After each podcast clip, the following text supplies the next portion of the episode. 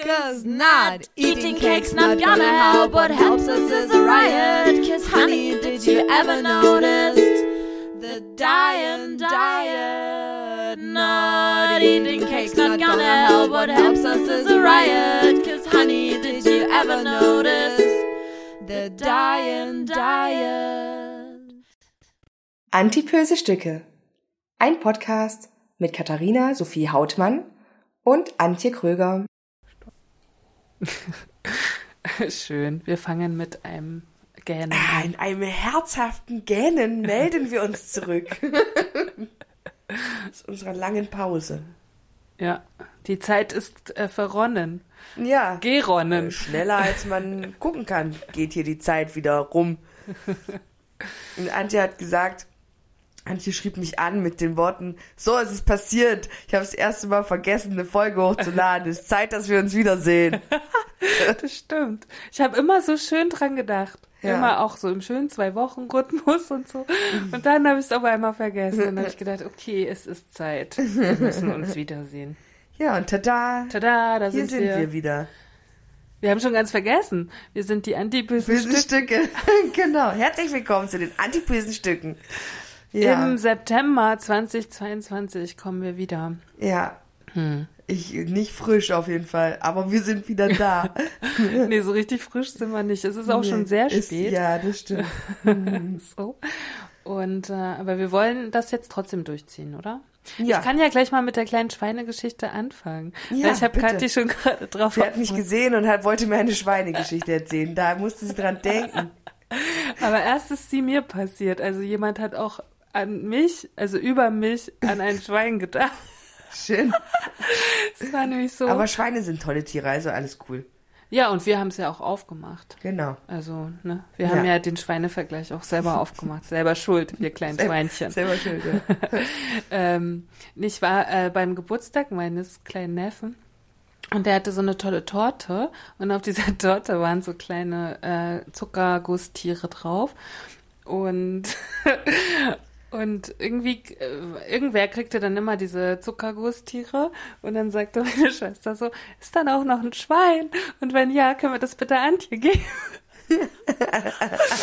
und alle lachten und meine Schwester so, war das jetzt okay für dich? Ich so, ja. Und dann habe ich gedacht, okay, die haben ja eine ganz andere Verbindung dazu. Ne? Meine Schwester kennt uns und den Podcast und die Schweinegeschichte. Ja. Aber die anderen am Tisch haben halt sozusagen nur mich mit Schwein assoziiert. So. Und dann dachte ich, hm, naja, okay, gut.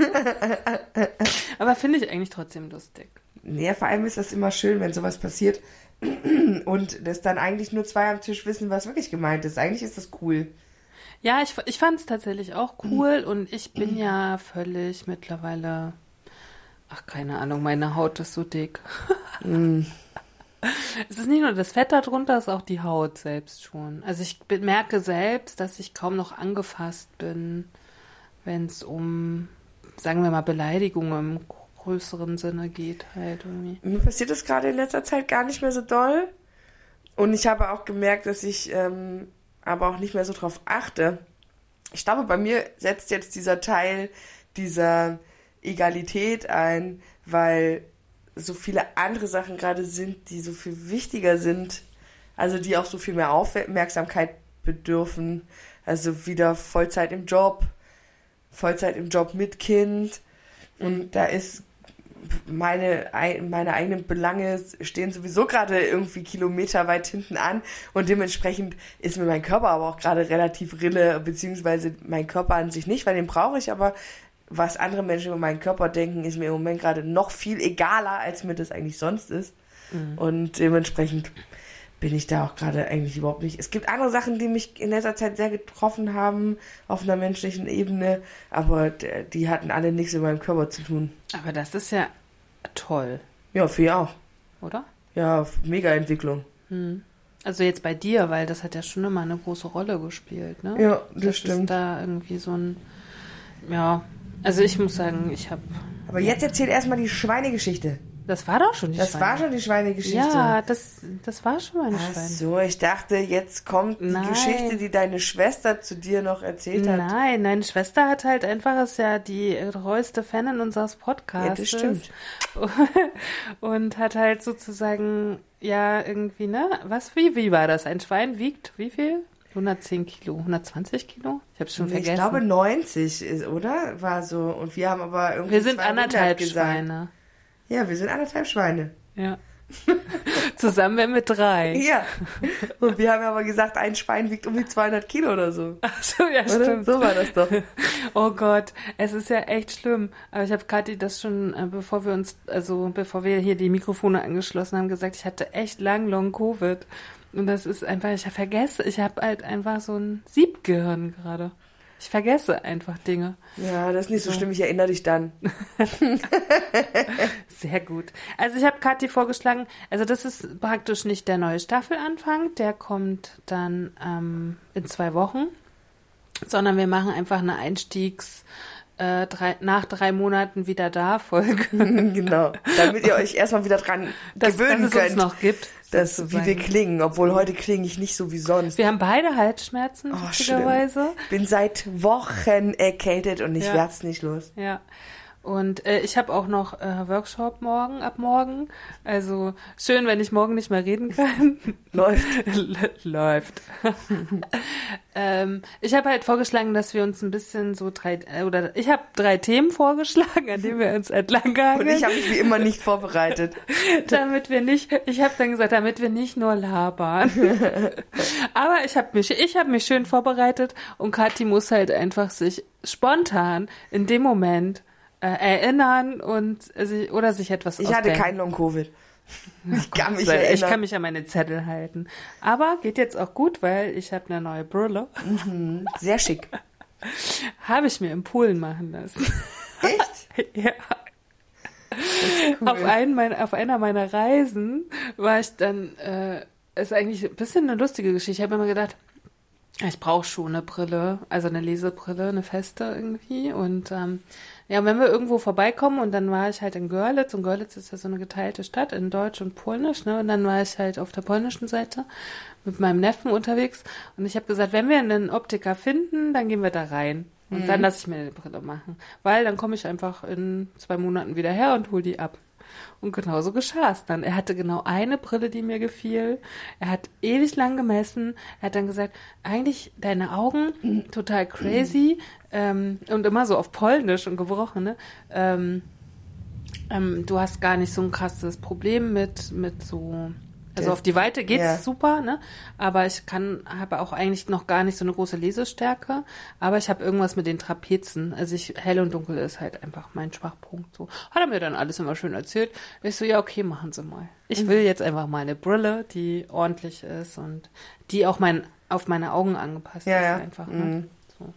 Und ja, jetzt habe ich sie. Und deswegen kann ich jetzt so gut mein Und, Zettel aber ab- tut sie, also hast du das Gefühl, du siehst mit der besser als mit den anderen Lesebrillen?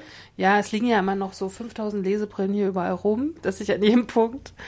Na, es ist, ich weiß nicht, es ist, du hast ja immer eine Brille auf, oder? Ja. Bei mir ist es schon manchmal so, dass ich die nicht dabei habe und dann muss ich mich ja anstrengen, was zu lesen, auch auf dem Handy und so, und dann geht das schon auch.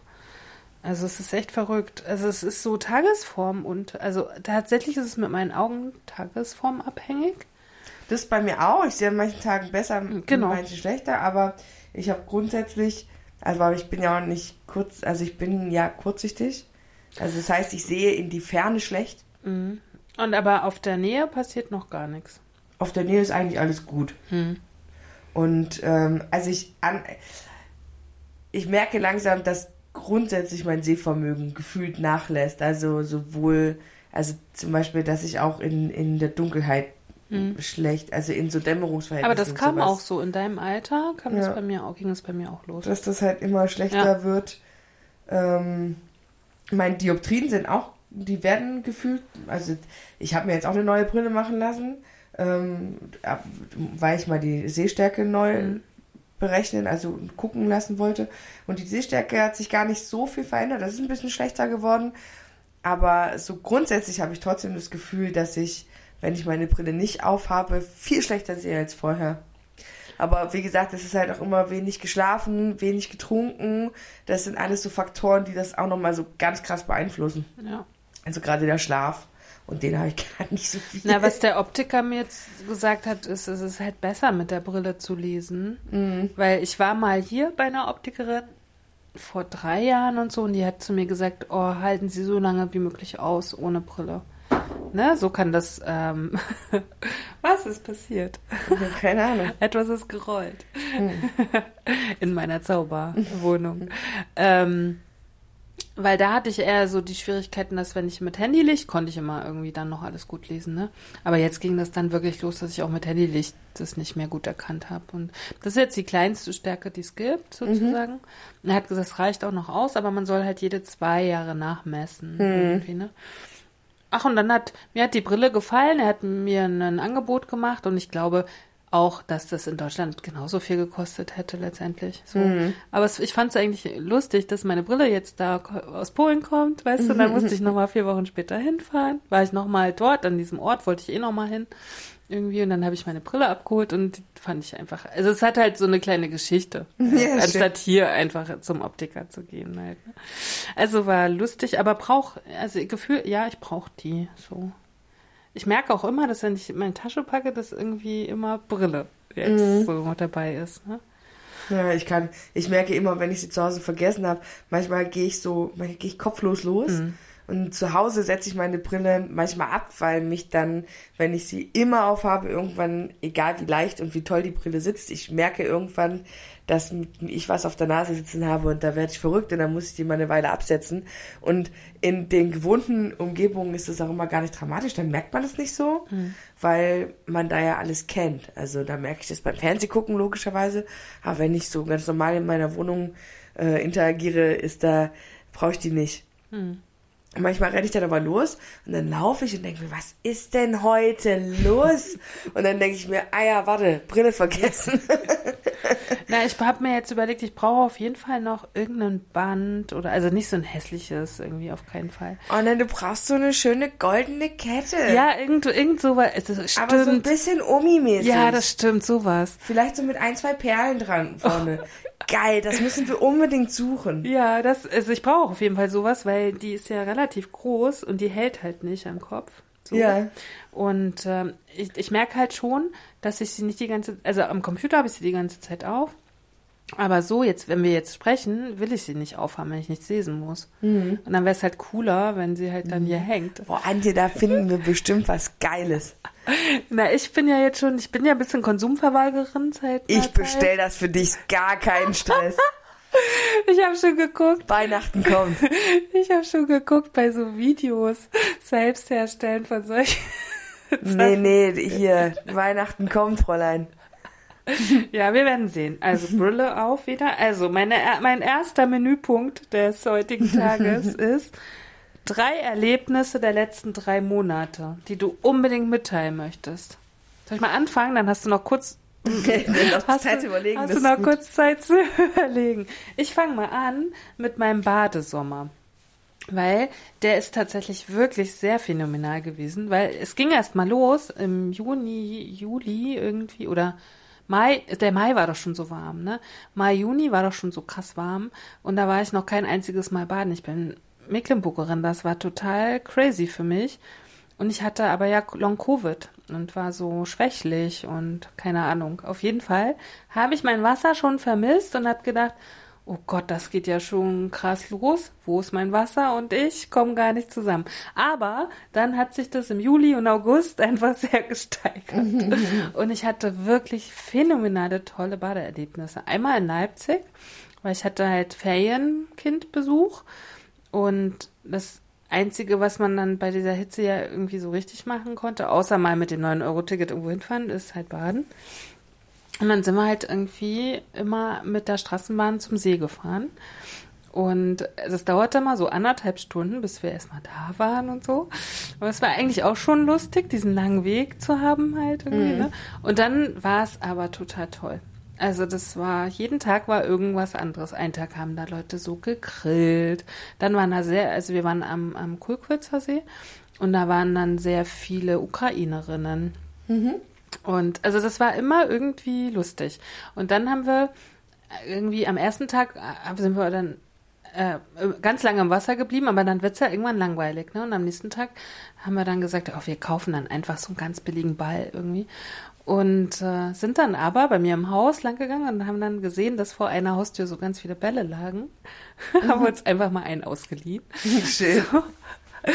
Und dann haben wir die ganze Zeit Ball gespielt und das war so toll einfach irgendwie so wie ich habe mich gefühlt, als wenn ich zwölf war. So, das war richtig toll. Das war das erste. Also so ging es sozusagen los.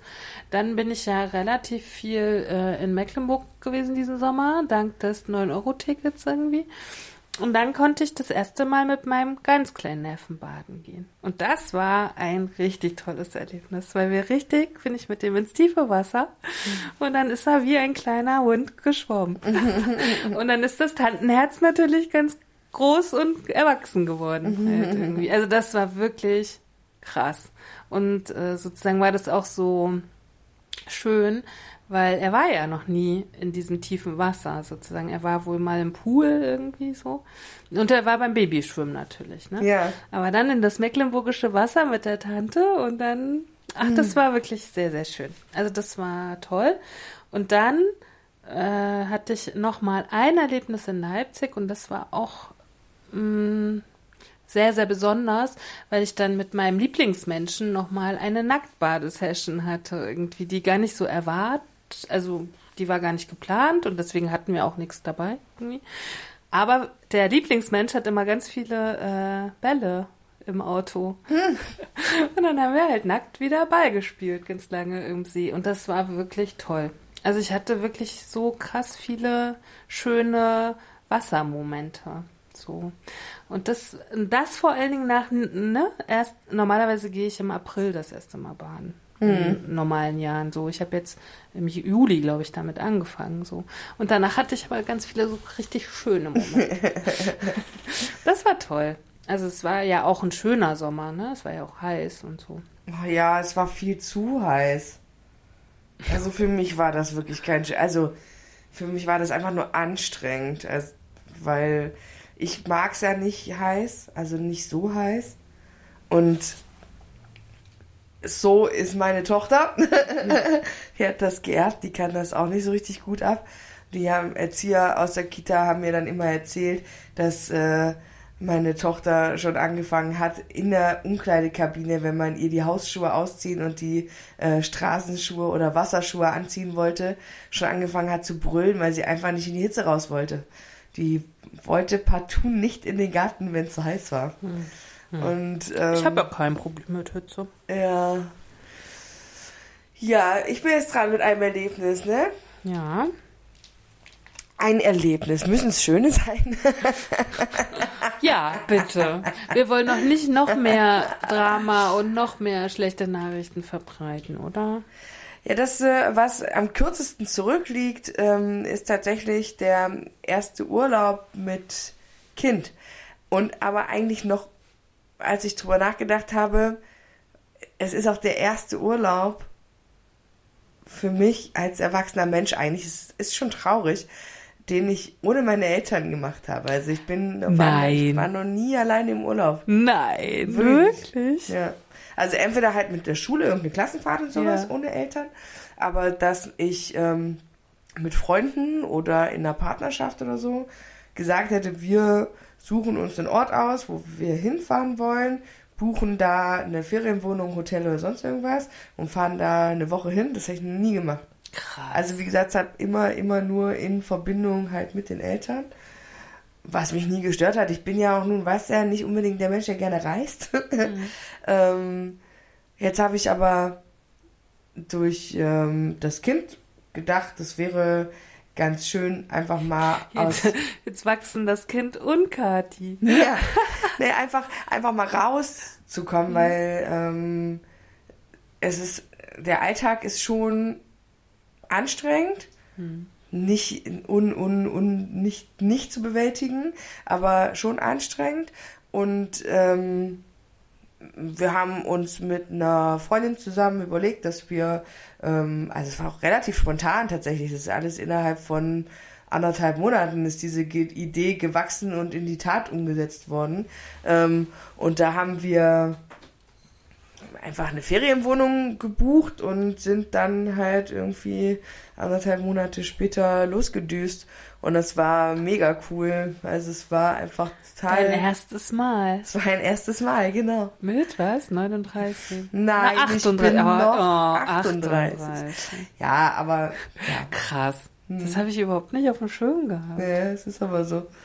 Das war für mich, äh, es war, es war ein schönes erstes Mal. Nee, es war wirklich schön. Es war ein, ein mega entspannter Urlaub. Auch in der Konstellation mit den zwei Lüttis und eben uns drei Erwachsenen. Das war Aber schön, da merkt man, dass du im Norden warst, ne? Du sagst auch Lütt. Neulich aber- habe ich irgendwie Lütt gesagt und da hat mir die Person, die mir gerade gegenüber war, wer auch immer das war, weiß ich nicht mehr, hat gesagt, was bedeutet das? Ist du dein Ernst? Okay. Nee, ja gut, aber ich bin ja auch, bin ja auch in der Gegend Hm. sozialisiert worden, in der man Lütt auch sagt. Ah ja, stimmt. Ja, Stimmt. Ich finde, Lütt ist ein ganz wichtiges Wort. das ist auch ungefähr das tollste Wort der Auf Welt. jeden Fall. Ich sag auch immer der Lütte und so. Ich finde es Ja. super.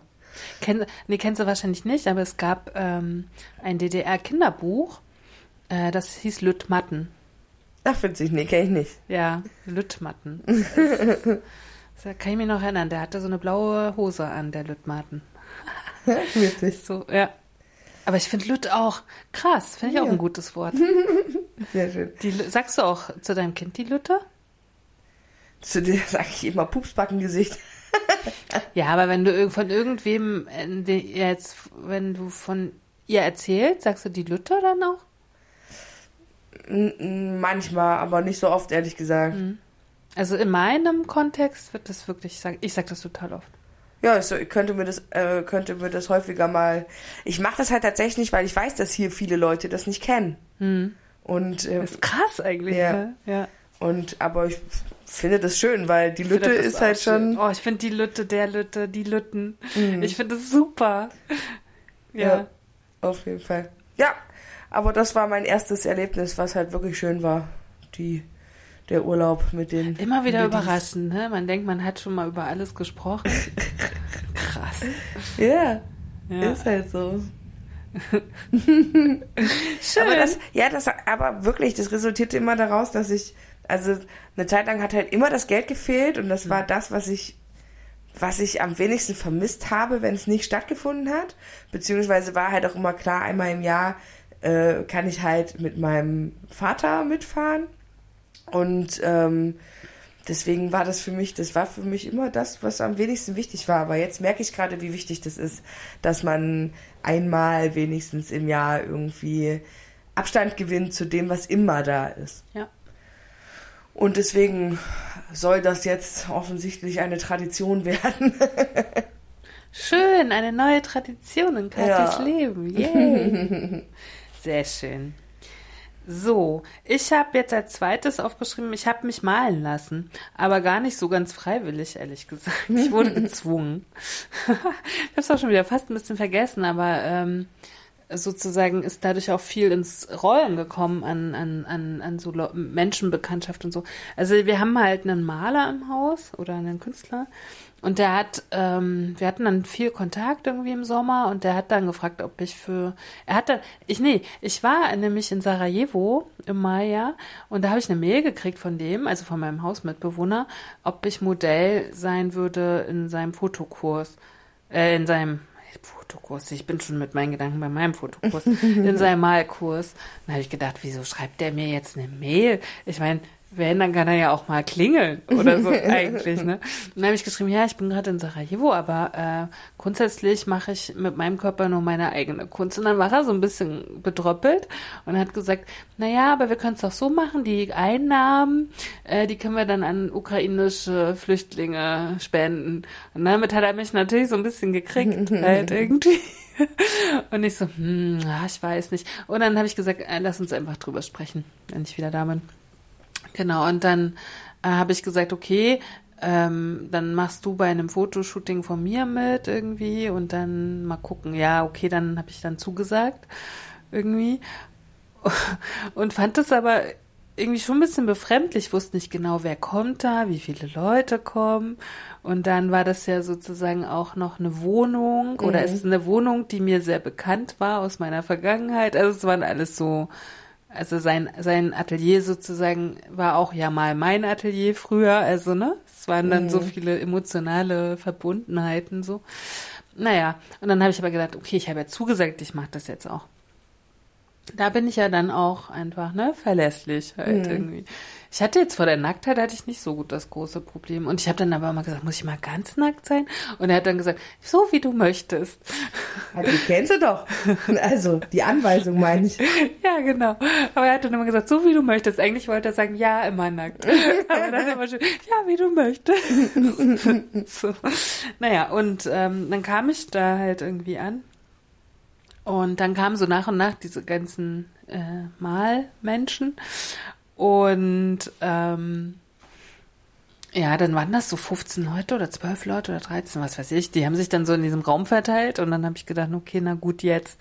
Dann habe ich mich halt, ne, also dann war ich dann halt nackt und dann praktisch musste ich mich erstmal hinsetzen und dann ging das so erstmal zwei Minuten, dann fünf Minuten und dann hat sich das immer gesteigert bis irgendwann 15 Minuten irgendwie.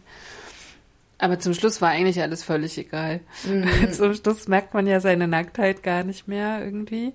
Aber es ist schon was anderes, glaube ich, wie bei meinen Shootings, wenn du so eins zu eins bist oder im Workshop vielleicht mit drei, vier Leuten. Ich meine, da waren f- f- 12, 13, 14 Leute und jeder guckt aus einer anderen Perspektive auf dich, weißt du? Du sitzt mitten im Raum sozusagen und alle, und ich wusste immer nicht, ist für den rechts das auch gut?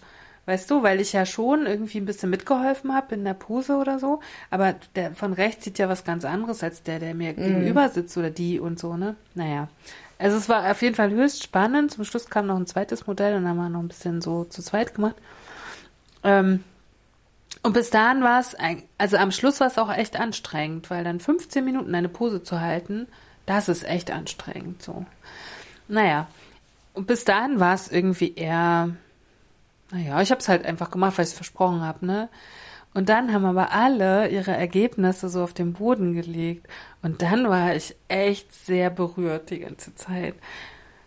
Oh, da, ich, da kam ich gar nicht mehr drüber hinweg, was ich dann da alles gesehen habe. So, es war so, ich kann mich richtig an den Moment erinnern. es war so schön von so betrachtet, wie verschieden ich betrachtet wurde. Wirklich. Okay, cool. Also ich habe dann auch hab dann mal gesagt, kann ich da ein Foto von machen? Kann ich da ein Foto von machen?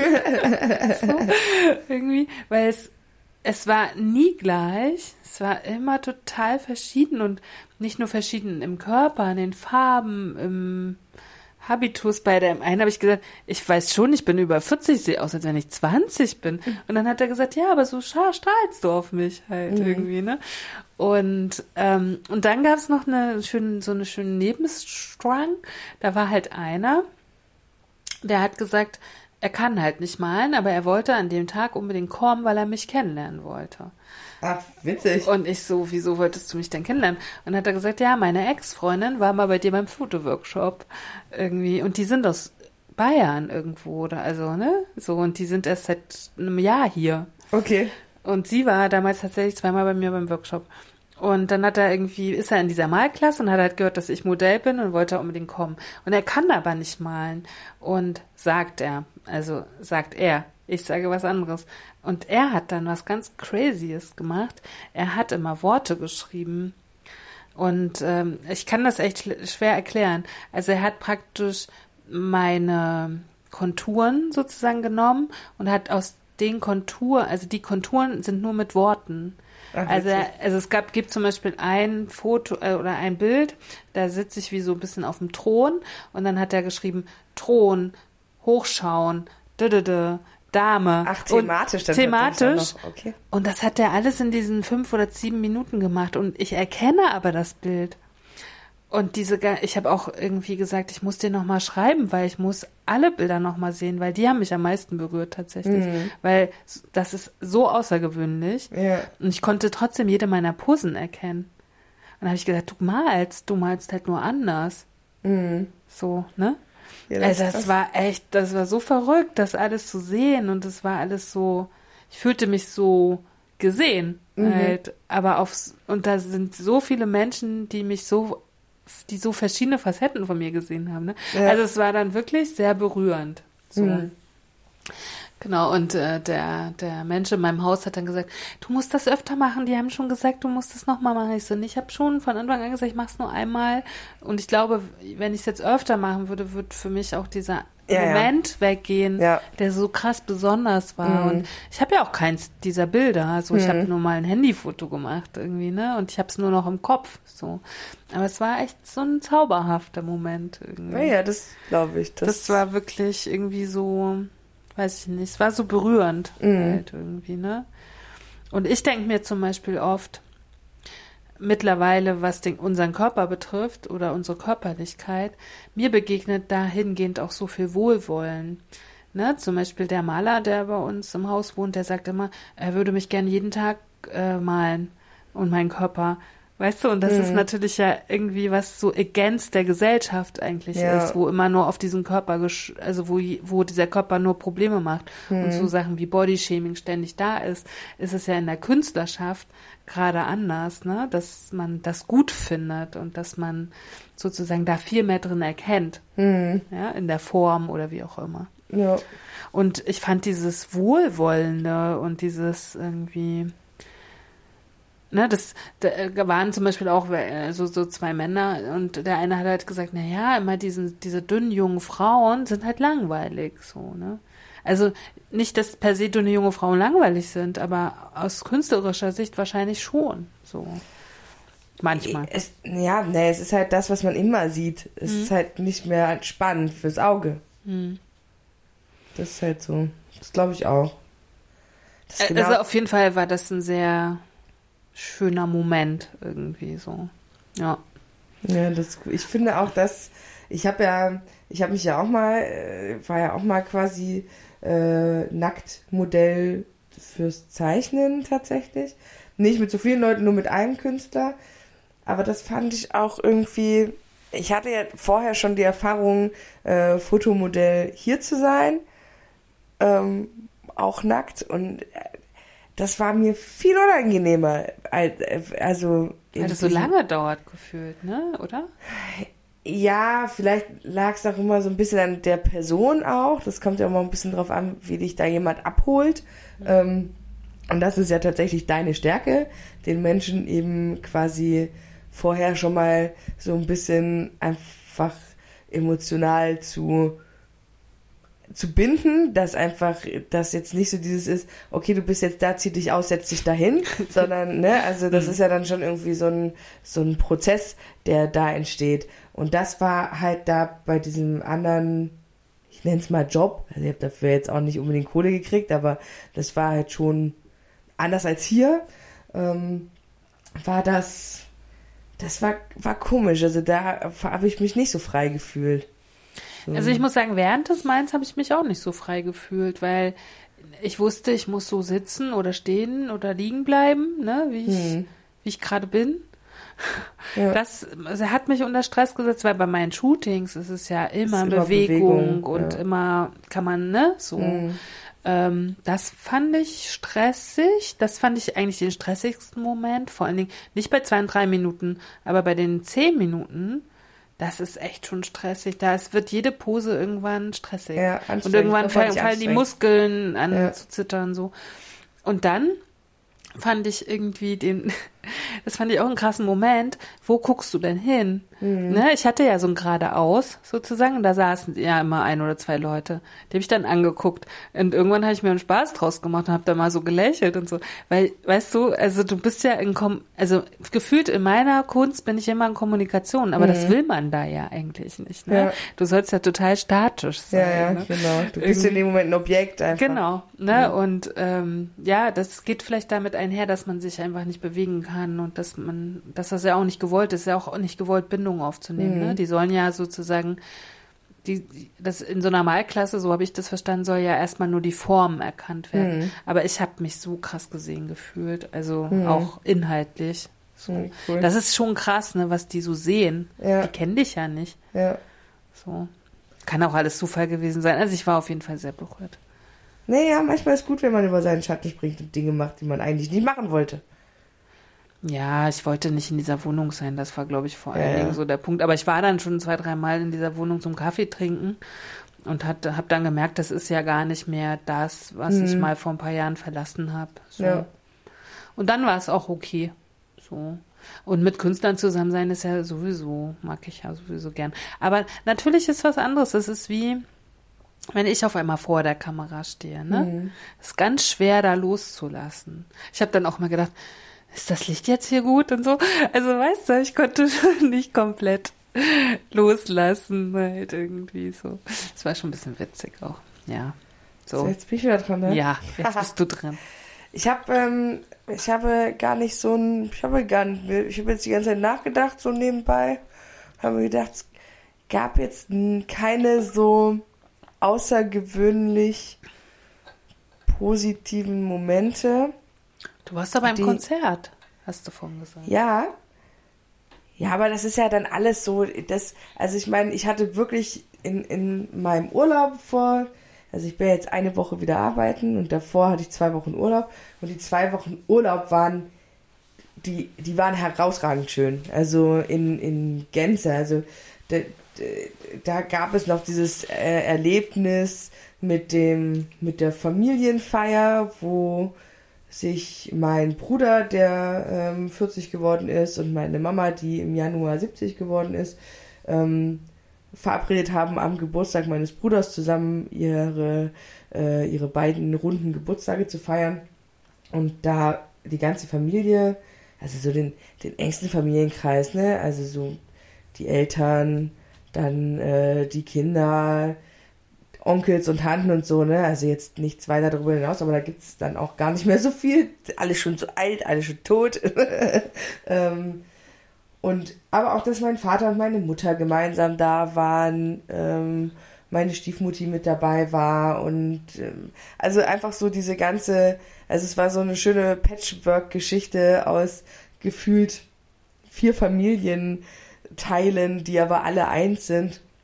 Und das war schon sehr schön, ähm, auch diese ganze Unterschiedlichkeit zu sehen und dass man trotz eben dieser Unterschiedlichkeit in solchen Momenten halt trotzdem zusammen sein kann und Vergangenes ausblendet oder auch für den Moment vergisst und gut sein lässt und ähm, das, das war das war wunderschön.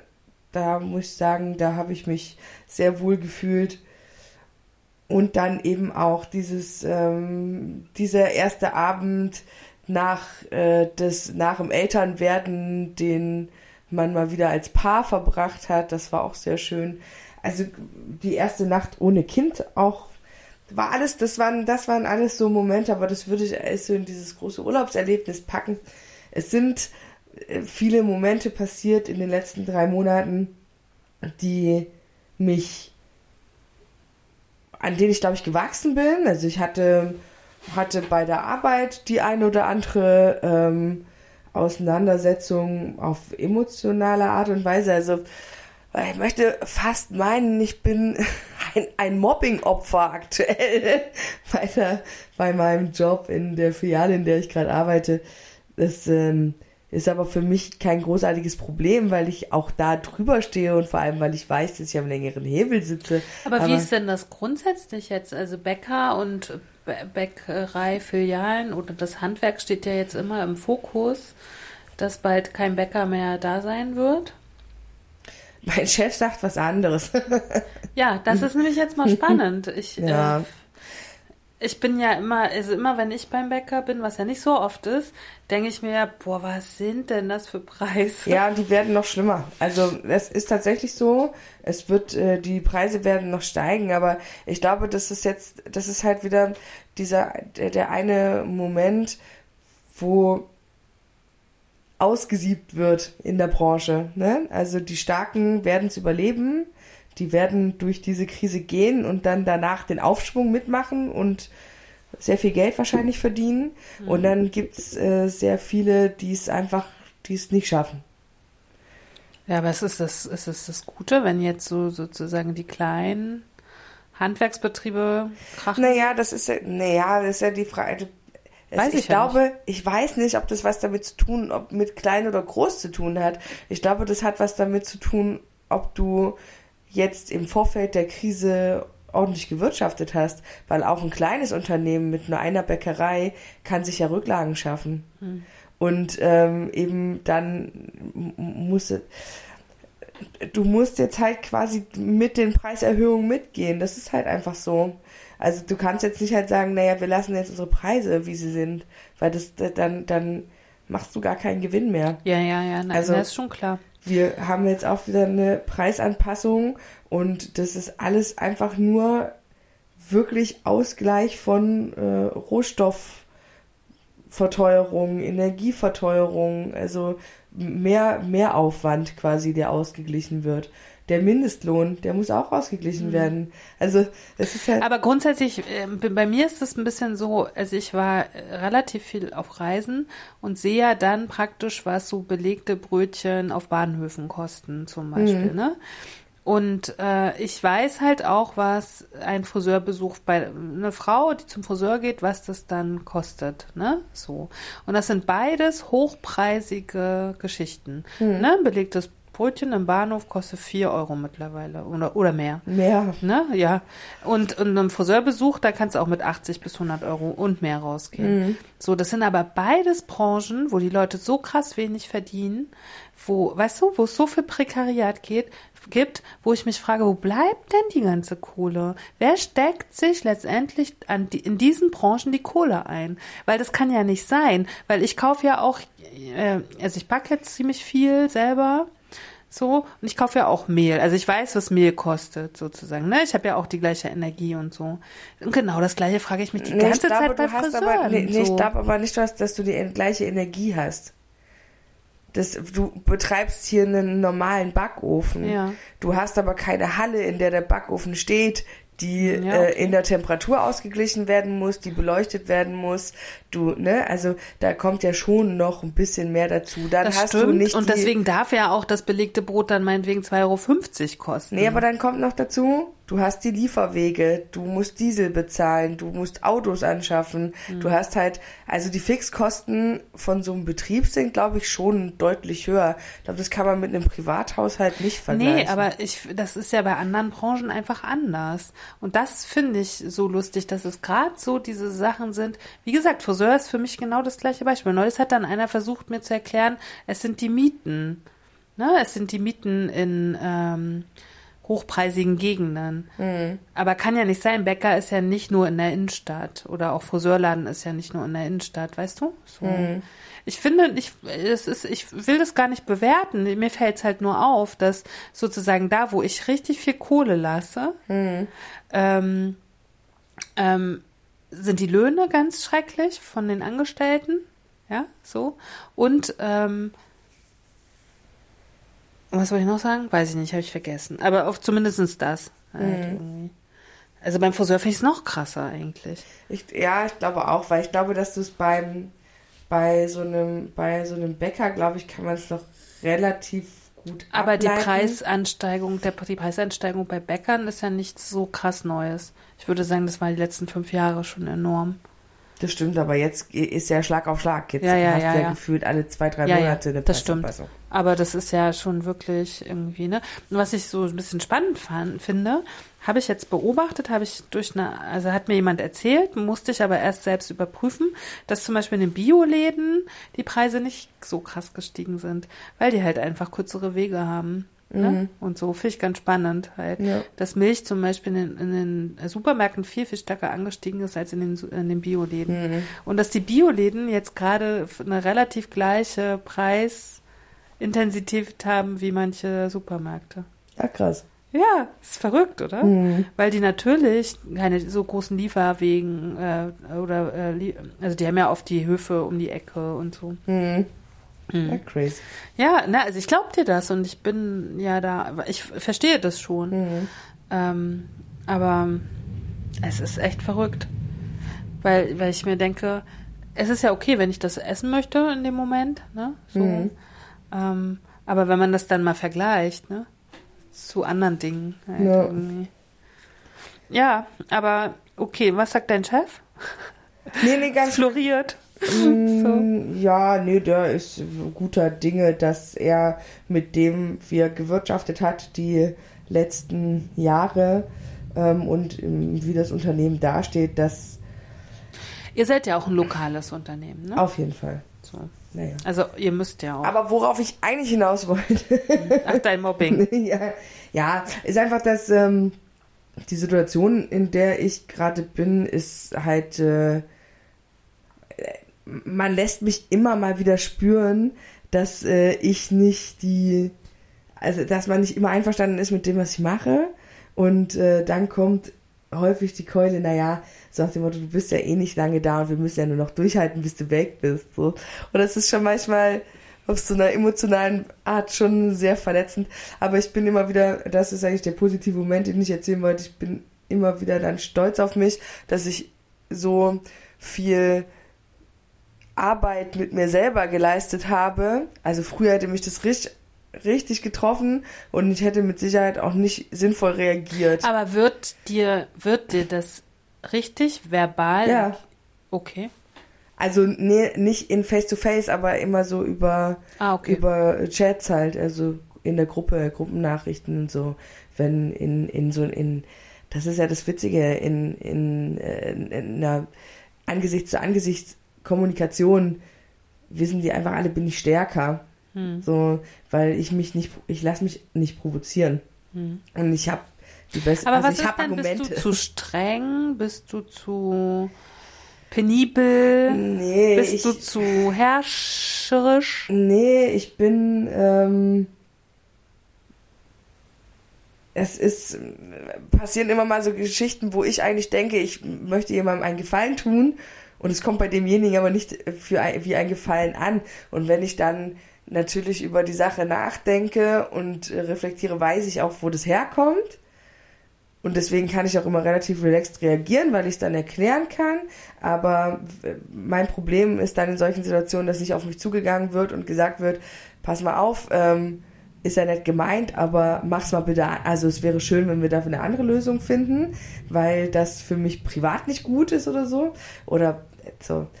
Und sondern dass dann halt immer gleich aus vollen Kanonen auf Spatzen geschossen wird und dann wird's persönlich und dann wird halt irgendwie äh, werden Fässer aufgemacht, auch an Stellen, wo ich mir denke, ey, ist noch gar nichts passiert, fahr, fahr doch mal auf damit jetzt so. Und ich hab, bin aber einfach stolz auf mich, dass ich ähm, gelernt habe, grundsätzlich nicht immer sofort zu reagieren, sondern einfach auch mal erstmal mein Gemüt dann wieder ein bisschen runterkochen zu lassen, um dem Ganzen ein bisschen Luft zu geben. Und dass ich dann das aber nicht vergesse, sondern dass ich, ähm, also ich habe es in der Regel immer so gelöst, dass wenn dann die nächste Schicht, die man dann zusammengearbeitet hat, dass ich immer das klärende Gespräch gesucht habe, um zu wissen, was das Problem war und auch nochmal darauf hinzuweisen, dass ich gerne nicht so besprochen werden möchte, sondern dass, ähm, ja, und das hat eigentlich immer gut funktioniert, weil es ist ja immer der Klassiker, Hunde, die bellen, beißen nicht. Und wenn du den Menschen dann gegenüberstehst, trauen die dich eh nicht so, sich eh nicht mit dir so zu reden. Ja, aber was ist denn das für Aber- eine Arbeitsatmosphäre? Ja, eine beschissene, deswegen bin ich auch froh, wenn, äh, wenn meine eigene Filiale dann irgendwie mal öffnet. Aber wie gesagt, für mich sind das immer diese bestärkenden Momente für mich selber, dass ich halt merke, ich bin viel, ist resilienter jetzt das richtige Wort in diesem Ja. Moment? Oh, schön, endlich kann ich es mal anwenden. ähm, weil ich einfach so gut. viel Arbeit mit mir selber geleistet habe, dass ich meine Triggerpunkte gut kenne Mhm. und sie mittlerweile gut ähm, verarbeiten kann. Mhm. Das, da war ich wirklich, also so in ein, zwei Situationen habe ich mir gedacht, sehr gut. Na, ich löse das ja immer durch Ignora Ignoranz. Ja, aber das reicht mir halt nicht mehr. Früher habe ich das auch gemacht, aber nee, ich, nee, Das wirklich, nicht mehr. nee, wirklich. Also ich, weil ich, weil ich das nicht auf, weil das dann, das ist für mich, das ist dann für mich wie eine Aufgabe. Also Mhm. mich einfach dem, das passiert halt mit mir Mhm. und ich lasse das einfach geschehen und ähm, und und und tu's so weg, Mhm. ne? Und es reicht mir nicht mehr. Ich will nicht, dass die Leute so mit mir umgehen. Mhm. Deswegen werde ich das denen immer wieder sagen, dass ich das nicht möchte. Aber ich werde ihnen das eh auf dem Niveau mitteilen, auf dem ich möchte, dass mit mir gesprochen Mhm. wird. Sehr schön. Und das ist die Keule, die ich dann schwinge. Und damit können viele Menschen noch viel schlechter umgehen, als wenn ich sie anblaffen würde. Und das ist dann immer das, worüber ich mich innerlich dann noch ein bisschen freue. Aber ja, obwohl, ja, du hast schon recht. Ähm, es gibt auch bei mir Situationen, wo es mir nicht reicht. Aber da geht's eher nicht um was Persönliches, sondern es geht immer dann eher um was Größeres, dass ich denke, ich muss dem oder der das mitteilen weil die das sonst immer macht, weißt du? So. Ja, aber das ist ja auf der, ist ja auf einer, auf einer anderen Ebene, wenn du es auch vom Privaten löst, ja, ist ja, es ja, ja so auch, ich möchte einfach grundsätzlich, das möchte ich für diese ganze Welt und für unsere komplette Gesellschaft, dass wir aufhören, in so einer, in so einem Hass miteinander zu Ja. sein, sondern dass wir einfach mal wieder anfangen, Probleme, die wir miteinander haben, auf eine, auf eine respektvolle, würdevolle Art zu besprechen. Ja. Weil ich glaube, wenn das alle könnten, hätten wir nicht solche Probleme wie einen Ukraine-Krieg, dann hätten wir nicht so ein Problem mit, äh, mit Bodyshaming, wir mit hätten Querdenken. mit Querdenken, sondern wir hätten einfach mal wieder eine, Na, ich würde es einfach Humanismus nennen. Also Ja, so, genau. so sage ich halt immer, ne? Ja. Also einfach human Lass, miteinander. lass, umgehen. lasst uns mal alle wieder Menschen so behandeln, wie wir behandelt werden möchten. Ja, So. Ja, Das ich, würde mir halt einfach schon reichen. Aber da siehst du auch, tagtäglich kann man Dinge beobachten, wo es einem die Schuh, Schuhe auszieht, Ja. ne? So. Und wenn es einen aber selber betrifft, ist natürlich das noch größer, das Ja. Drama halt. Ne? Nee, wir- mir sind jetzt in der letzten Zeit so ein paar solche Sachen äh, passiert, wo Menschen halt einfach so unglaublich unangemessen reagieren auf Dinge, die eigentlich völlig harmlos sind. Und dadurch ist ähm, tatsächlich auch in einer, in einer Beziehung, die ich jetzt über das letzte Jahr eigentlich echt sehr, oder fast über die letzten anderthalb Jahre, sehr intensiv gepflegt habe und wo ich gedacht habe, okay, das geht jetzt eine Weile so, also keine Liebesbeziehung, sondern eine Freundschaftsbeziehung, ähm, durch, durch so ein, äh, das ist immer so schade, weil es ist ein Moment, der alles kaputt macht, ja. Du hast so einen, so einen Schlüsselmoment, wo was passiert, was mit Sicherheit nicht, ich muss kryptisch reden, weil ich kann es nicht so. Ja, Ich ne, ich weiß, es, so- es, ich mich hat äh, gerade, ich habe mich an das Buch von Roger Willemsen, der Riss. Also, ich, aber ich glaube, es gibt solche Momente. Ja, und das war, ich habe den so ganz hautnah erlebt, weil ähm, das war wirklich, es ist, es ist was passiert, was meinem Gegenüber nicht gepasst hat, nicht in den Kram gepasst hat, was aber auch aus überhaupt gar keiner bösen Intention passiert ist, sondern das war eine Verkettung total vieler Missverständnisse, Missgeschicke, wie auch immer. Und auch da war eine sehr unschöne Kommunikation darüber. Also eben einfach, also die war gar nicht, nicht bösartig ausfällig, aber die war auf so eine emotional erpressende Art und Weise irgendwie ganz fies. Und ähm, das hat mich dann, das hat mich auch so, das ist in so einen Konflikt ausgeartet, dass ich in dem Moment, wo es passiert ist, war mir schon klar, dass es so werden wird. Und es ist, jetzt ist es wirklich so, es ist sehr, sehr, sehr krampfig und eigentlich läuft es jetzt so, eigentlich verläuft es jetzt nur noch. Und ich denke mir immer, es ist so krass, weil es ist einfach nur, es waren vielleicht zwei Sätze, die nicht bedacht gesagt wurden. Und das kann alles kaputt machen. Hm. Wie frage ich das? Das denke ich mir auch manchmal. Also wir haben ja vorhin schon mal kurz drüber gesprochen, bevor wir die Mikrofone eingeschaltet haben über Sicherheit und Unsicherheit und so. Und ähm, aber letztendlich wie fragil alles ist, ne? Hm. So, es reichen ja wirklich kleine Momente, wo alles sich verändern kann. Ja. Dessen ist man sich ja nicht tagtäglich und jeden Moment bewusst, zum Glück. Hm. Aber wenn man sich da mal reindenkt, kann man sich schon ganz schön drehen im Kopf halt, Ja. ne? So. Ja, zwei Sätze reichen aus, Ja. ja. Und das ist ja im Großen dann auch so. Ja.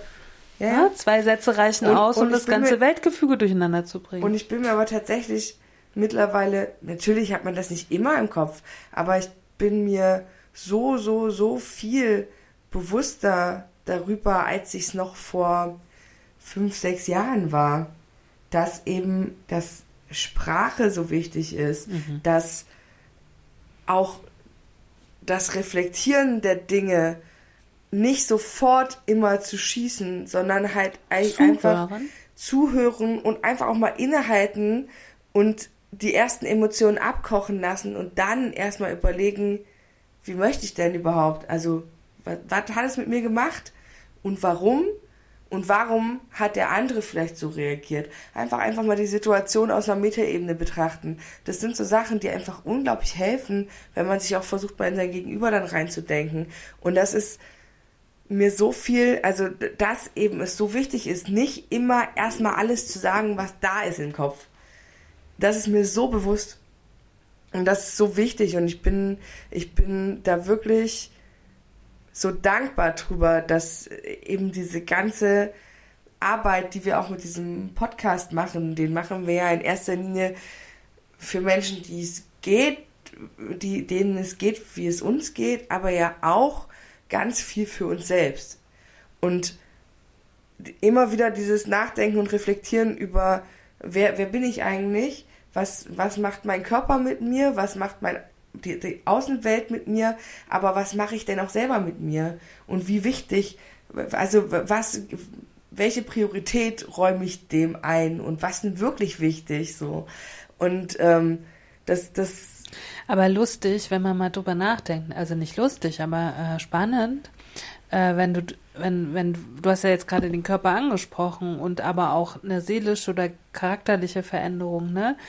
Die ganzen Menschen in den Medien und die du so wahrnimmst, sind immer nur an körperlicher Veränderung interessiert. Ne? Die machen Sport, die müssen 10.000 Schritte gehen, die müssen sich proteinreich ernähren und so weiter und so fort. Aber niemand sagt, ich muss an meiner Charakterlichkeit arbeiten, ich muss wohlwollender werden, ich Mhm. muss humanistischer werden, ich muss weniger konsumieren, Mhm. ich muss, äh, weil, müssen muss man nix, aber ich möchte. Mhm. Äh, Nein, ich möchte abnehmen, ich möchte zunehmen, ich möchte äh, schönere Haare haben, keine Ahnung, ne? Also all, Vollere Lippen. all vollere Lippen, ne? All das, all das, was nur außen ist. Ja. Aber es ist dann tatsächlich, deswegen sage ich nur, es ist dann ja auch tatsächlich irgendwann nur noch außen.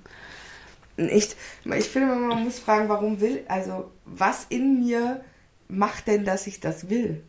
Ich habe mich äh, im letzten halben Jahr schon so ein bisschen geärgert über mich, dass mein Körper sozusagen all die Jahre diese Präsenz hatte in meinem, also nicht die Präsenz äh, für die, für euch, für mein Umfeld, Ja. sondern für mich in meinem Denken, weil ich so denke, ich habe auch in dem letzten Dreivierteljahr menschlich sehr, sehr viel gelernt über mich, aber auch über andere. andere. Und dann denke ich mir, warum habe ich mich nicht schon mehr, viel, viel länger und mehr, mache ich ja nun schon seit Jahren, zumindest seit zehn Jahren, wo ich jetzt Künstlerin bin. Aber warum habe ich mich nicht schon mit 16 auch für mein Innenleben interessiert? Warum war mir mit 16 einfach nur mein Körper so wichtig? Ja? Ich glaube, weil so. das ein bisschen auch unsere Biologie ist. Hm. Ich wünschte, ich hätte, ich wünschte mir das auch für alle, für, für meine Tochter, für alle Menschen, die jetzt jung sind, dass sie in der Lage wären, es eher zu begreifen. Mhm. Ich glaube wirklich, dass, dass diese, also ich, Es ist wie bei den Phasen, ne? Mit dem Fremdeln Ja, und so. ja. Erst kommt die Phase, ich muss meinen Körper annehmen können und bei Ja. dem einen oder anderen dauert es halt einfach ewig. Mhm. Und erst wenn da, der Status da ist, dass ich das kann, ne? Bei mir war es ganz genau 2013. Also Mhm. mit den Fotos damals hat sich halt so viel verändert. Mhm. Ne? Und ähm, das ist ja jetzt noch nicht mal zehn Jahre her. So. Ne? Und seitdem habe ich mich umso viel mehr mit meinem Inneren beschäftigt, sozusagen. Ne? Aber zehn Jahre ist ja eigentlich nichts, hm. um zu wachsen. Ja. So, ne? Ja, und ich, ich glaube halt wirklich, dass es auch mit dem, wenn der Körper gebrechlicher wird, ne, dann Ja, kenne ich. wird er, ähm, äh, dann merkt man immer mehr, dass man eh nichts macht. Also, dass er halt, dass man, also, ne, er ist halt da, aber es geht dann irgendwann nicht mehr um Schönheit. Und ich, weißt du, wie ich es meine? Also, Ja.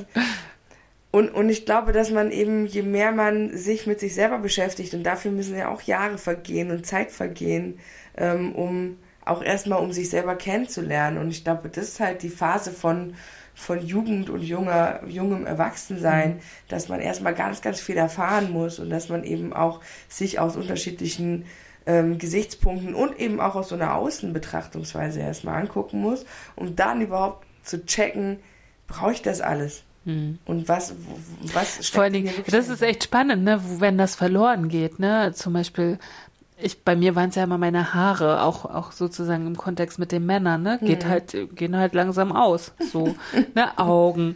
Also alles das, was sozusagen immer vorhanden war und was immer funktioniert hat, halt Mhm. irgendwie, ne? Auch für sozusagen die Außenwahrnehmung Mhm. so außerhalb der, der, der Dickheit, sag ich mal, geht ja jetzt alles weg. Mhm. So, und jetzt merke ich halt manchmal schon, dass ich mir, wenn ich mich auf Fotos angucke, dass ich nicht denke, ich bin dick, sondern, oh, ich bin alt. So. Und dann denke ich, okay, gut.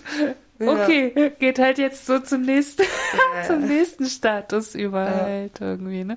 Nur weil ich jetzt alt werde, heißt ja nicht, dass ich nicht noch dick bin. Also so, ne? Aber sozusagen das Alt, das Altern überschattet jetzt das Ja, ja. Dicksein halt irgendwie. Das ist das größere Problem. ist einfach. das größere Problem, ja, weil man, ja, natürlich.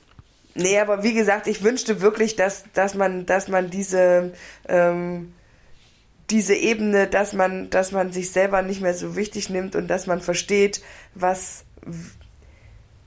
wie zwischenmenschliche Dinge miteinander in Verbindung stehen, dass man das einfach viel, viel eher begreifen würde. Ja. Aber es wird wahrscheinlich allen so gehen. Aber das haben wahrscheinlich unsere Großeltern und Eltern uns auch schon gewünscht. Mhm. Ja, und wir sind alle in dieselbe Falle getappt. Ja. halt, ne? Ich mach mal weiter. Ähm, mein drittes Erlebnis ist mein, äh, mein August Euro 9, ich habe geschrieben August 9 Euro Ticketfahrt durch Ostdeutschland. Mhm. Ich habe nämlich, ich weiß nicht, es ist äh, tatsächlich gar nicht geplant gewesen, es ist so passiert, ähm, dass ich, äh, also es hat sich sozusagen mit dieser ersten Görlitz-Fahrt mit meinem Neffen, äh, also hat sich das irgendwie ergeben, dass ich mir gedacht habe, ich fahre im August mit dem 9-Euro-Ticket in alle ostdeutschen Städte, die ich noch nie gesehen habe. Und das habe ich dann gemacht und ich war ein bisschen, irgendwann war ich ein bisschen erschöpft und ich habe nicht alles geschafft. Also mein Plan war wirklich, von den sieben Tagen der Woche fünf zu fahren. Aber meistens habe ich nur vier geschafft. Also weil es dann echt anstrengend auch irgendwann war. Und ähm, hatte so ein bisschen den, also der Fokus war Ostdeutschland und ähm, und ich wollte auch noch so ein bisschen DDR irgendwie sehen und fotografieren und dann war der äh, also der zweite Punkt war ich habe halt nur analog fotografiert und das war auch recht spannend, weil mir die Filme ausgingen. Und äh, es ist halt tatsächlich so, dass äh, zurzeit ist äh, Film, also Filmknappheit. Man glaubt es halt gar nicht, Verrückt. ne? Ja, das ist ja, die ganzen Hipster machen jetzt Analogfotos. Also erstmal ist da auch eine Preisexplosion von dem Doppelten bis Dreifachen. Also es gibt durchaus Filme, die kosten jetzt 30 Euro pro Stück. Ach, Quatsch. Ja.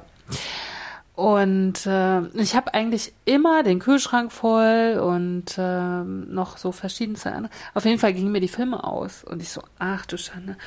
Und, ähm, und dann gab's aber, oder dann gibt's im DM, gibt's normalerweise, auch, also bei Rossmann gibt's schon gar keine Filme mehr und im DM, weil du hast ja auch nicht in jeder kleinen ostdeutschen Stadt einen Saturn oder sowas Ja. halt, ne?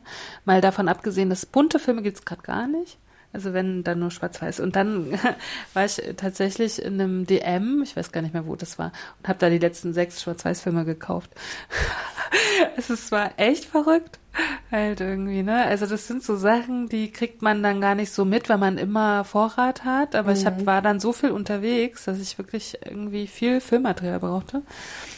Und äh, habe dann gedacht, das ist ja echt verrückt. Halt irgendwie. Jetzt habe ich dann erstmal, nach dem letzten Job, habe ich erstmal meinen Vorrat aufgefüllt, damit das nicht so schnell nochmal passiert. Aber also das war, ich habe auch schon so oft jetzt gesagt mit Menschen, mit denen ich schon gesprochen habe, also über diese vier Wochen konnte ich echt ein Buch schreiben. Das war der Wahnsinn.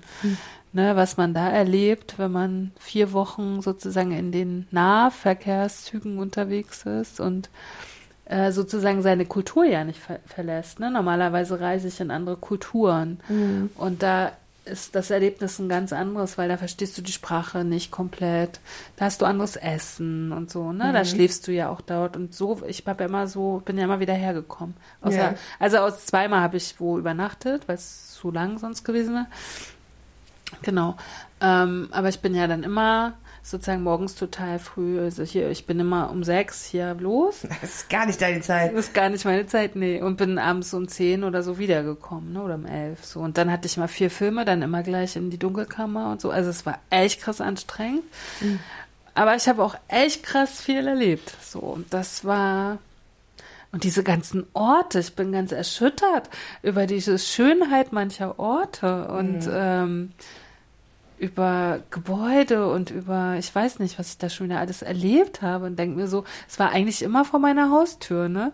Mhm. So, man fährt da aber nie hin, weil man der, Zwickau war zum Beispiel sowas. Zwickau hat mir voll die Schuhe ausgezogen. So ein toller Ort halt irgendwie.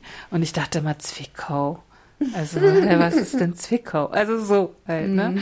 Und das ist mir sehr häufig passiert. Also es war krass auf jeden Fall.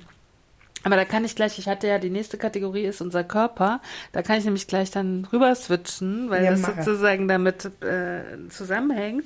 Ich habe dann im August wirklich, es war ja dann so warm und ich war immer unterwegs und ich habe eigentlich jeden Tag, wo ich unterwegs war, Eis gegessen. Immer.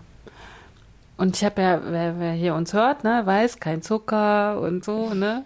Und ich bin voll in die Eisfalle getappt. Und wenn ich nicht so Leckeis gegessen habe, habe ich mir so einen Becher gekauft und habe halt abends auf dem Balkon mm. so einen Becher Eis gegessen. Ich kam überhaupt nicht mehr Liegt aus davon. dem Eismedium äh, raus. Und das ist echt krass, weil ich eigentlich gar kein so ein Eismensch bin. Mhm.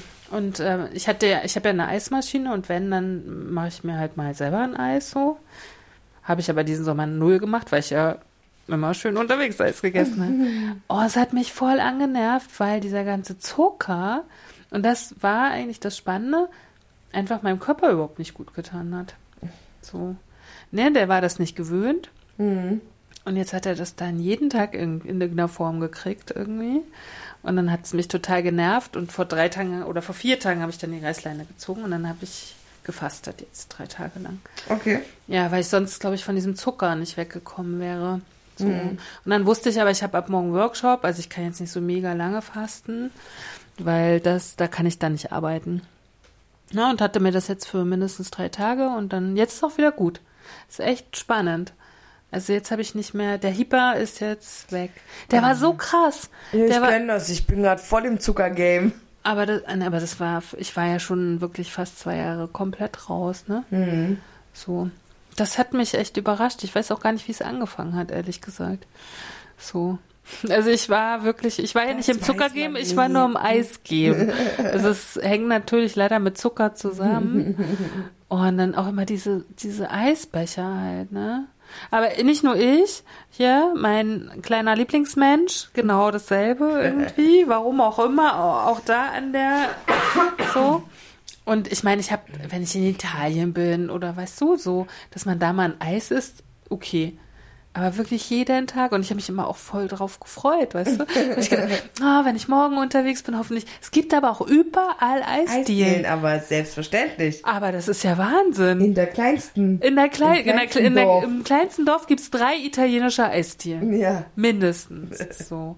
Und es hat mich dann, ja. Und jetzt war es aber dann gut. Irgendwie, dann habe ich mir ein bisschen Sorgen gemacht, dass ich das nicht durchhalte mit dem Fasten. Es war auch am ersten Tag ein bisschen schwierig. Aber es ist halt, gerade wenn man von Zucker und am zweiten Tag mega Kopfschmerzen natürlich, ne, mhm. diese ganz normale Geschichte. Aber ich, anders kann ich nicht wieder wegkommen vom Zucker. Also ich will das halt nicht in meinem Leben. Ich will jetzt nicht hier jeden Tag mir so einen Eisbecher gönnen müssen. Ist ja auch teuer, muss man mal ja. sagen. Musst du wieder selber ran. nee, will ich nicht. Also das war schon mal jetzt meine erste Körpergeschichte. So mein Eis geben und mein, oder eigentlich gleich zwei, ich habe da nur noch eine. Ja, Körper. Ich habe seit Wochen Schmerzen im Fuß. Oh. Und ich ignoriere sie. Okay. Geflissentlich. Ja, keine Ahnung. Mein rechter hinten, die hier in, ist das die Ferse da hinten? Mhm. Weiß nicht, ob es ein Fersensporn ist oder was auch immer, aber es ist höllisch beim Auftreten.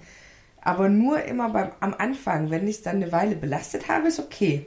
Okay also ich merke das dann schon, ich merke es schon kontinuierlich, aber wenn ich äh, nach langen Pausen ist Auftreten immer erstmal eher sehr uncool.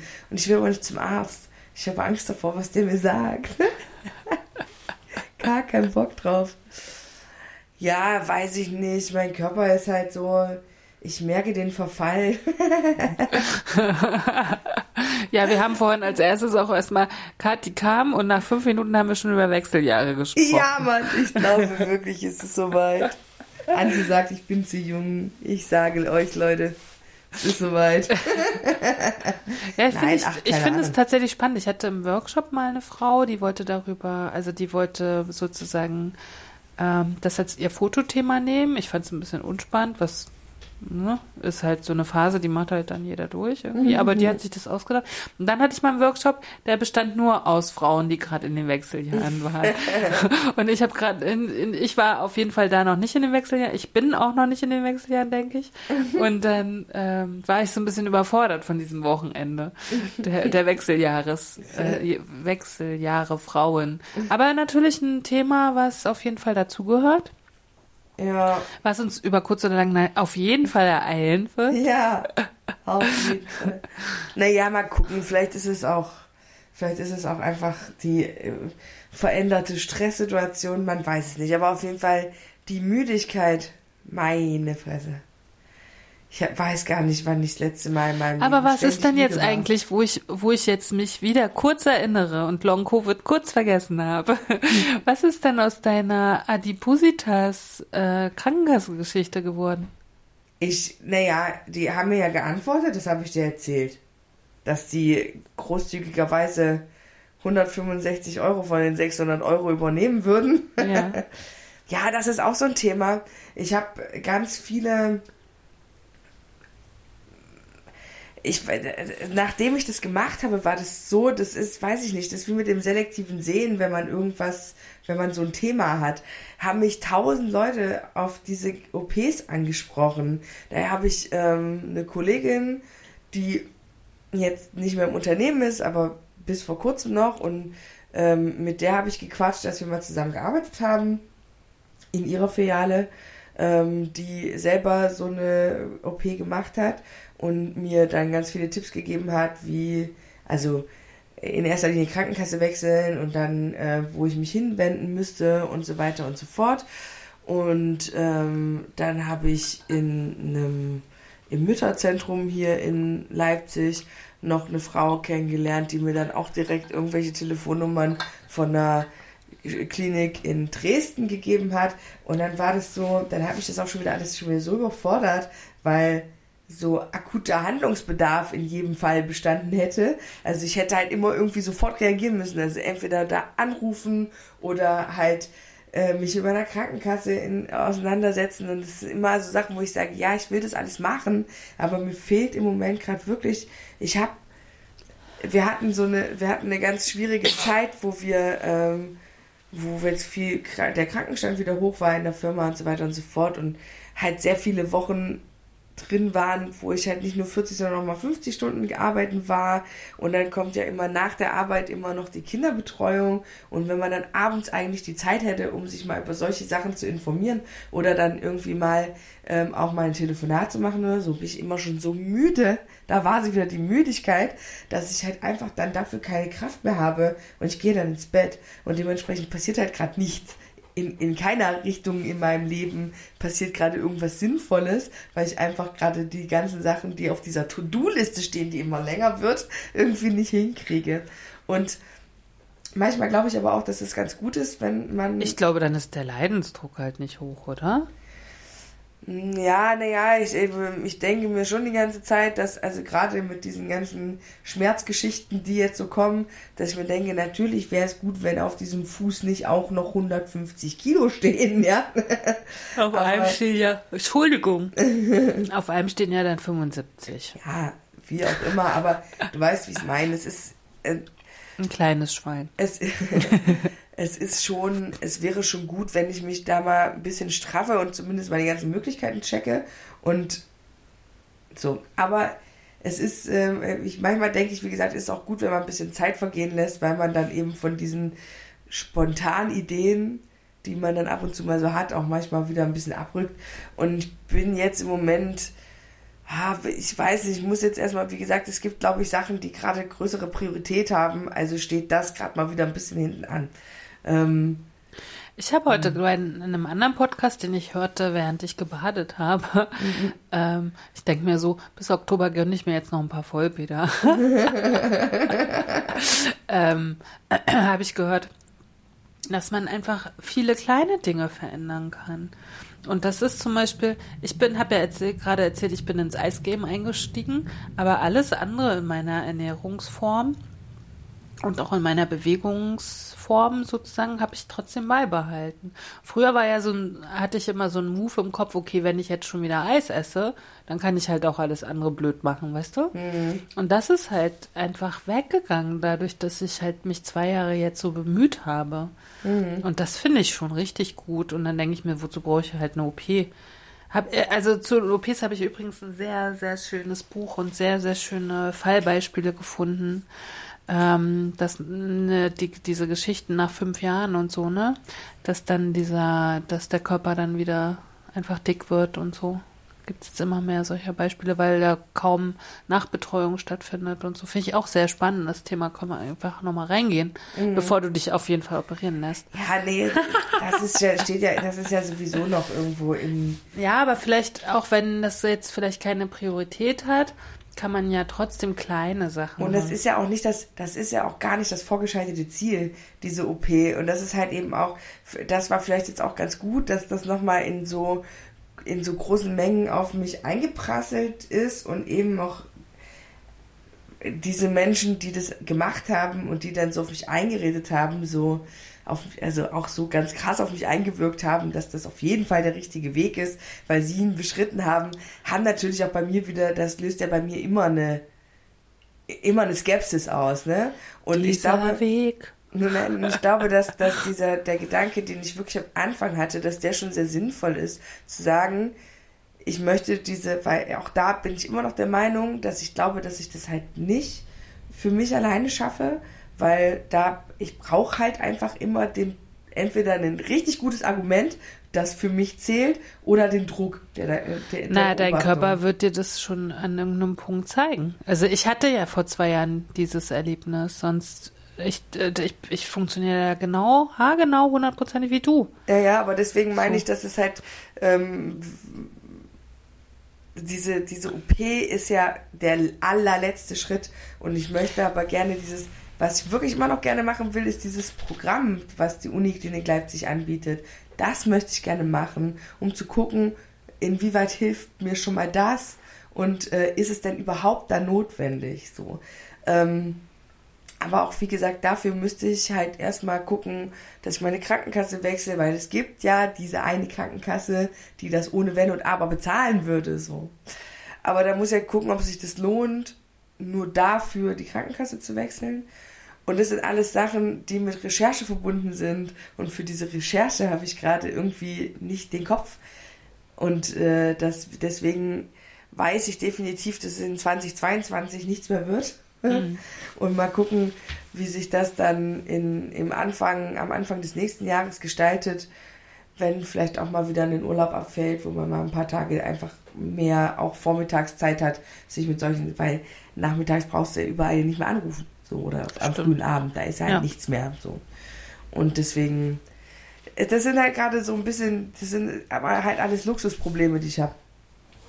Hm. So. Was steht denn noch auf deinem schlauen Zettel? Na, ich habe Frau geschrieben. Lesebrille.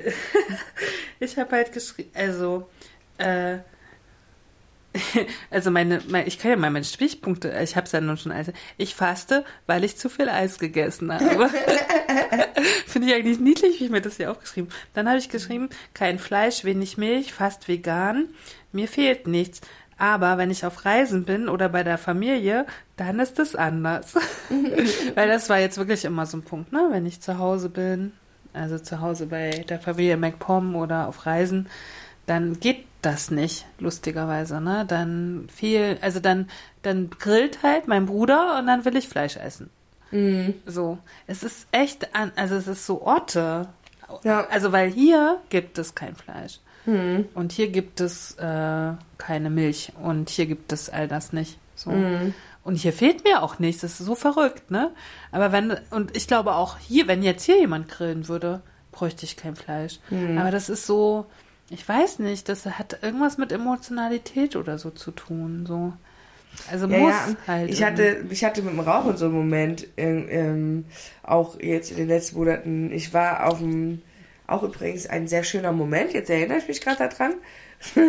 ähm, ich war mit Freunden in Dresden beim Broilers-Konzert und das hat mich auch so in total alte Zeiten versetzt, weil das sind alles ehemalige Bandmitglieder von der Band, in der ich sehr lange gesungen habe. Und das waren immer, also das war halt nicht nur eine Band, wir waren auch alle Freunde und das, wir haben ganz viele tolle Sachen gemacht. Und unter anderem waren wir eben auch auf vielen, also auf einigen Konzerten zusammen. Und ähm, das war so ein bisschen wie so ein Revival. Und das war für mich auch das erste Mal Konzert als Mutti halt.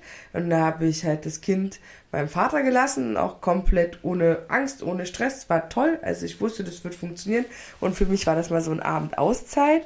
Und das war, weil das wirklich, das war wie in alten Zeiten. Und dann standen wir dort und haben Bier getrunken und ähm, auf einmal hat sich halt meine Freundin eine Zigarette angesteckt. In dem Moment habe ich gedacht, boah, früher hätte ich mir halt jetzt auch eine angesteckt. Und ich hatte in dem Moment so Bock auf Kippe. Habe ich aber nicht gemacht. Ich bin sehr stolz auf mich, ich habe es nicht gemacht. Sehr gut. Ja. Ich habe sehr viel geraucht diesen Sommer. Ja, aber ich habe ein bisschen Angst, dass mich das, also weil ich glaube, dass das, ähm, das könnte mich sehr hart zurückwerfen und das will ich auf gar keinen Fall. Und deswegen habe ich dann, war ich standhaft, habe es nicht gemacht, habe auch nicht bereut, dass ich es nicht gemacht habe. Aber dieser, das ist so, das, da macht's Gehirn einfach, spielt einem da so krasse mhm. Streiche. Ich weiß, dass ich Rauchen super widerlich finde mhm. mittlerweile. Mhm. Ich kann das gar nicht riechen. Ich mag das auch gar nicht, wenn Leute in meiner Umgebung rauchen. Und trotzdem war mein Kopf in diesen alten Zeiten und dann gehörte zu diesem Moment gehörte einfach eine rauchende Kati. Und äh, das war. Das Aber das ist ja der crazy. Unterschied. Du machst es dann halt nicht, ne? Also ich esse dann Fleisch, so.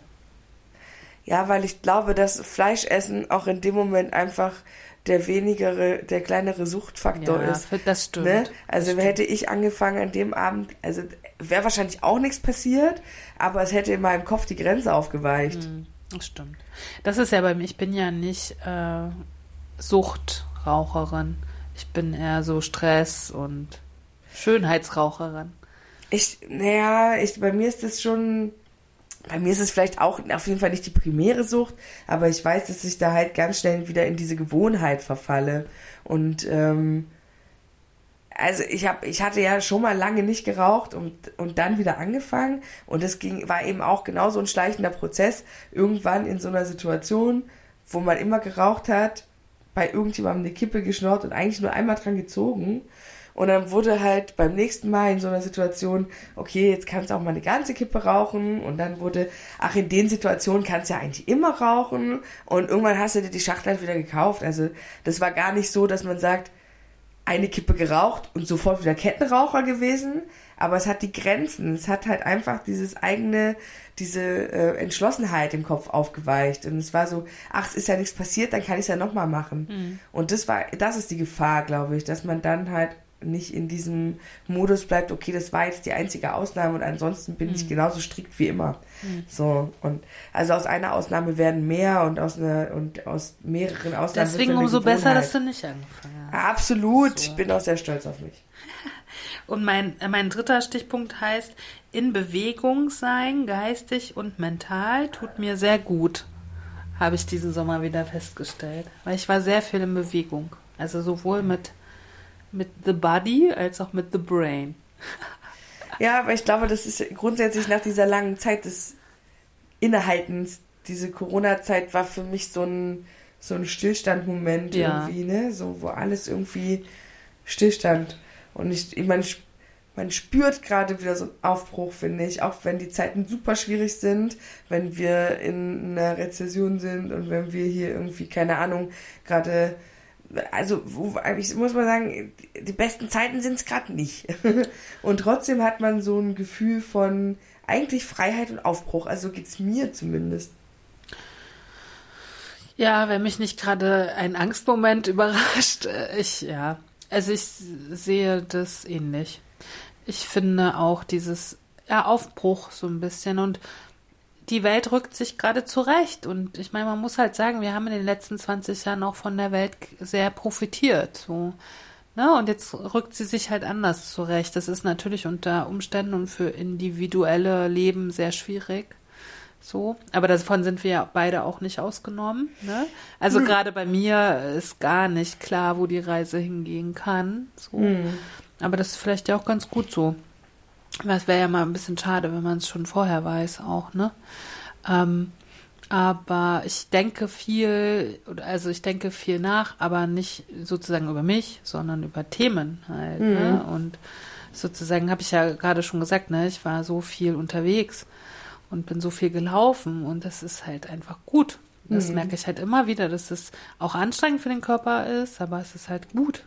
Ja, es ist gut zu schwimmen und es ist gut, man muss halt gar nicht so krass irgendwo hingehen und Sport machen.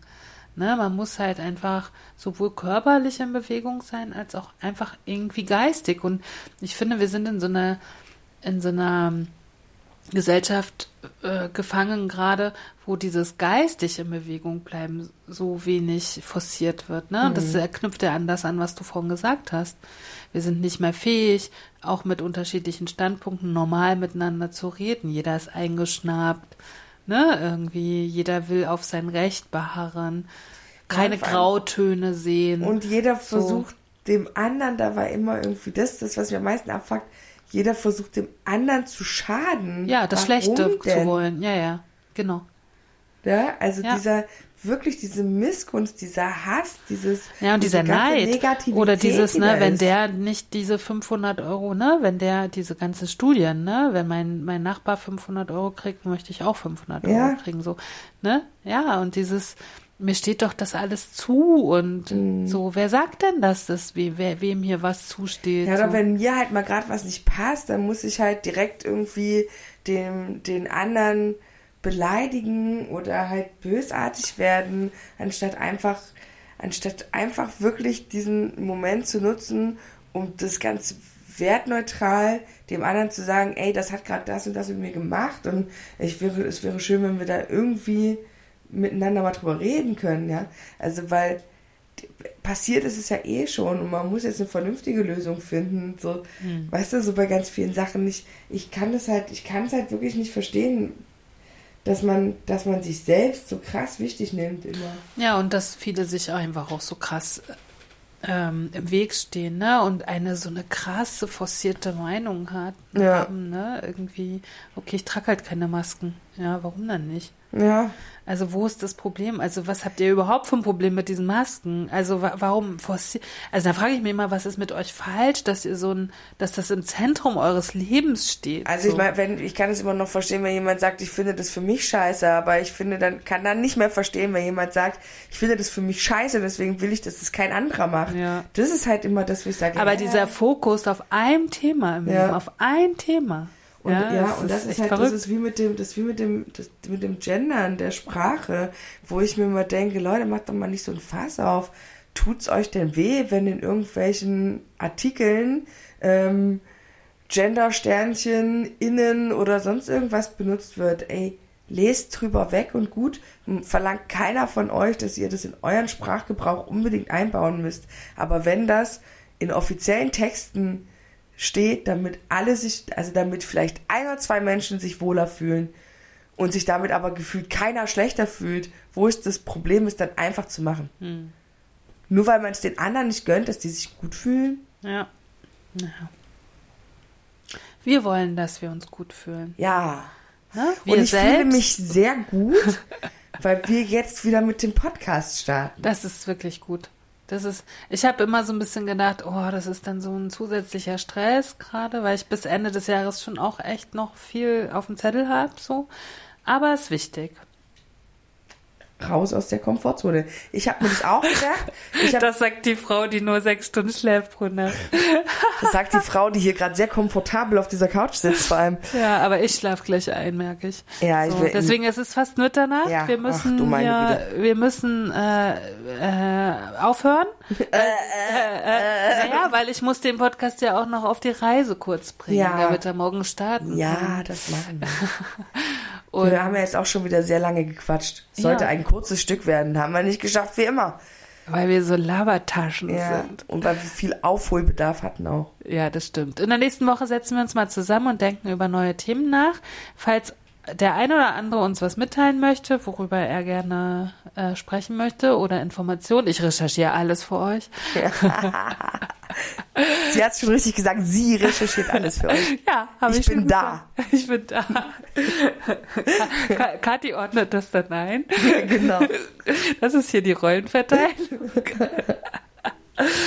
ähm, genau, dann machen wir uns äh, Gedanken über unsere neuen Themen und unsere neue Staffel und über alles andere Genau.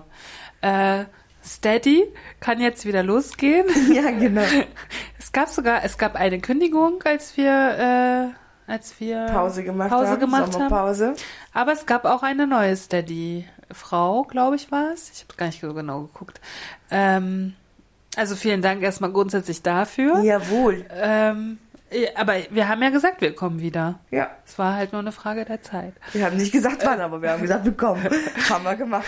Aber nach wie vor würden wir uns natürlich freuen über ein bisschen Beteiligung. Muss ja nicht so viel sein. Ihr habt alle zu knapsen gerade bestimmt. Ja. Ne? Aber so ein bisschen, damit wir uns noch ein bisschen den Podcast weiter, weiter leisten können. ja. Das muss reichen jetzt. Ne? Jo, auf jeden Fall. Wir hören uns in zwei Wochen. So sieht's aus. Das ist uns schön unter Druck jetzt auch, ne? Das waren die antipösen Stücke mit Antje Krüger. Katharina Sophie Hautmann. Ciao. Tschüss.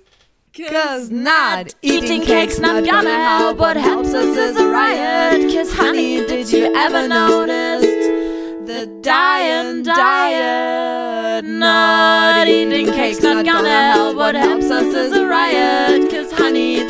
Ever notice the dying diet?